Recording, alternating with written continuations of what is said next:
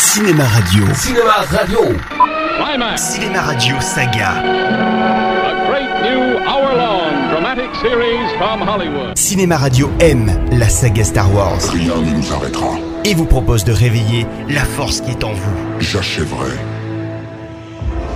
ce que vous avez commencé.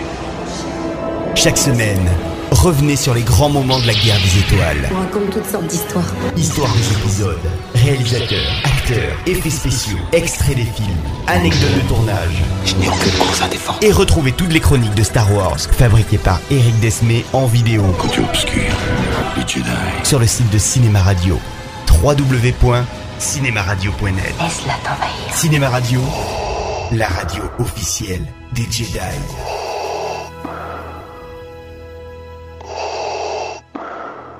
Dossier Star Wars. Les acteurs de la saga.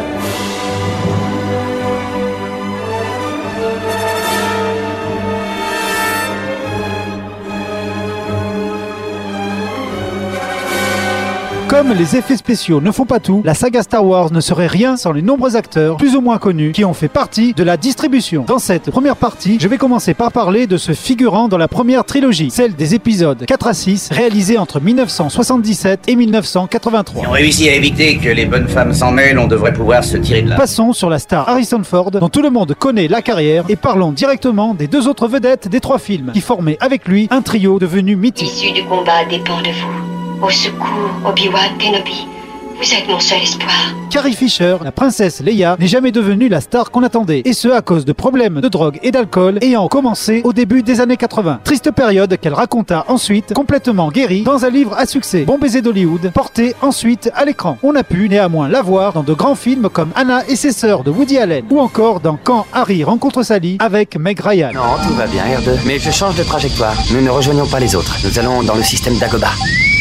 R2. Mark Hamill a lui une carrière finalement assez proche de Fisher. Après un grave accident survenu entre Nouvel Espoir et l'Empire contre-attaque, il doit subir une importante opération du visage, très visible dans le téléfilm Au temps de la guerre des étoiles en 1978. Ensuite, victime de l'image écrasante du rôle de Luke qui l'a rendu célèbre, il ne trouvera jamais d'autre rôle aussi marquant. Finalement, après de nombreuses séries B et Z de fort mauvaise qualité, il finira par devenir un comédien de doublage très prisé pour de nombreux dessins animés et jeux vidéo, parallèlement à ses très nombreuses participations à des conventions de science-fiction très prisées des fans de Star Wars. Cette fois, vous êtes allé trop loin. Non, je ne me tairai pas, Chewbacca. Pourquoi personne ne m'écoute? Le droïde C3PO est lui interprété par l'anglais Anthony Daniels, qui non seulement prête son corps, mais également sa voix au personnage, accomplissant un travail remarquable, acclamé de tous. C'est l'un des rares acteurs à être présent dans les six films de la saga, ce qui est également le cas de l'acteur Kenny Baker, artiste de cirque de petite taille, situé à l'intérieur du robot R2D2.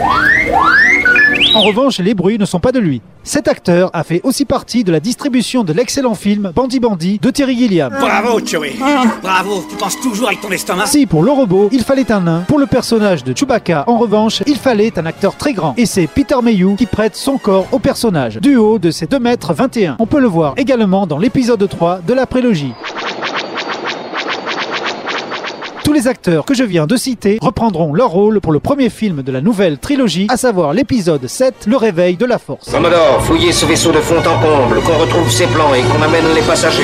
Vivants Le cas de Dark Vador est très intéressant, puisqu'il est joué par deux acteurs en même temps, voire même trois dans le retour du Jedi. Si c'est l'acteur David Prowse qui se cache sous l'imposante armure du chevalier Sith, Lucas décide d'utiliser la voix puissante du grand acteur James Earl Jones, qui reprendra du service à la toute fin de l'épisode 3 en 2005. Même si notre armement est assez puissant pour détruire une planète, il est bien peu de choses en comparaison de la force. Et dans le retour du Jedi, dans la scène où Vador enlève son casque, c'est le visage d'un autre acteur que l'on voit, celui de Sébastien Shaw, que l'on voit également à la fin sous forme de spectre. Mais pour l'édition DVD, il sera remplacé par l'acteur jouant Vador dans la nouvelle prélogie, Hayden Christensen. Très bien, je vais essayer.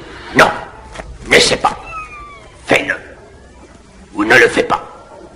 Mais il n'y a pas d'essai. Le maître Yoda est lui une marionnette manipulée par un proche collaborateur de Jim Henson, le créateur du Muppet Show, à savoir Frank Oz, qui finira également par doubler la voix du maître Jedi. Et c'est lui qui aura l'idée de le faire parler de façon très particulière, en inversant les phrases. Surpris, vous êtes Oz deviendra par la suite un réalisateur à succès avec le film de marionnette Dark Crystal, mais se spécialisera ensuite dans la comédie avec des films comme Bowfinger ou In and Out. Cependant, il continuera à doubler Yoda dans chacune de ses apparitions, même dans la prélogie des années 2000. S'il me ne survit pas. Il a une énorme valeur pour moi. Le personnage culte, Boba Fett, présent dans les épisodes 5 et 6, est interprété par Jeremy Bulloch, un acteur anglais de seconde zone, vu dans le Bond Octopussy et dans des séries anglaises. Mais ce fut surtout le premier à se rendre dans les fameuses conventions de fans de Star Wars, voyant son personnage très mineur faire l'objet d'un véritable culte auprès de la communauté geek. Il a aussi pour habitude de collectionner les nombreuses figurines de son propre personnage, ce qui fait que les fans lui en offrent par centaines. La peur, voilà ce qui baillonnera les systèmes séditieux. La peur de l'étoile noire. Pour finir sur la première trilogie, nous sommes obligés d'évoquer le grand acteur Peter Cushing, qui joue l'homme de confiance de l'empereur dans Un Nouvel Espoir. C'était l'un des comédiens fétiches de la Hammer, une société de production spécialisée dans les classiques de l'horreur, avec notamment son interprétation du personnage de Van Helsing. Voilà, à très bientôt pour un nouveau dossier sur la saga Star Wars, et en attendant... Debout les hommes, et que la force soit avec vous.